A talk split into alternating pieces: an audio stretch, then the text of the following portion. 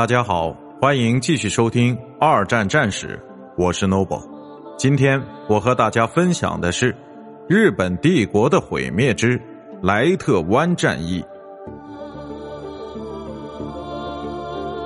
莱特湾战役是由三次独立的战斗组成的，是历史上最大的海上战役。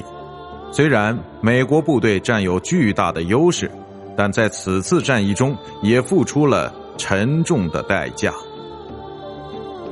让我们先来看一下事件的重点：时间一九四四年十月二十四日至二十五日，地点在菲律宾群岛内外的三次独立战役。结果，美国人勉强躲过一场战争劫难。一九四四年年中，随着美军的不断涌入，指挥官们。开始对如何攻击日本的问题产生了争议。麦克阿瑟将军觉得应该重新占领菲律宾，但是美国海军的领导人则主张将台湾作为下一个主要目标。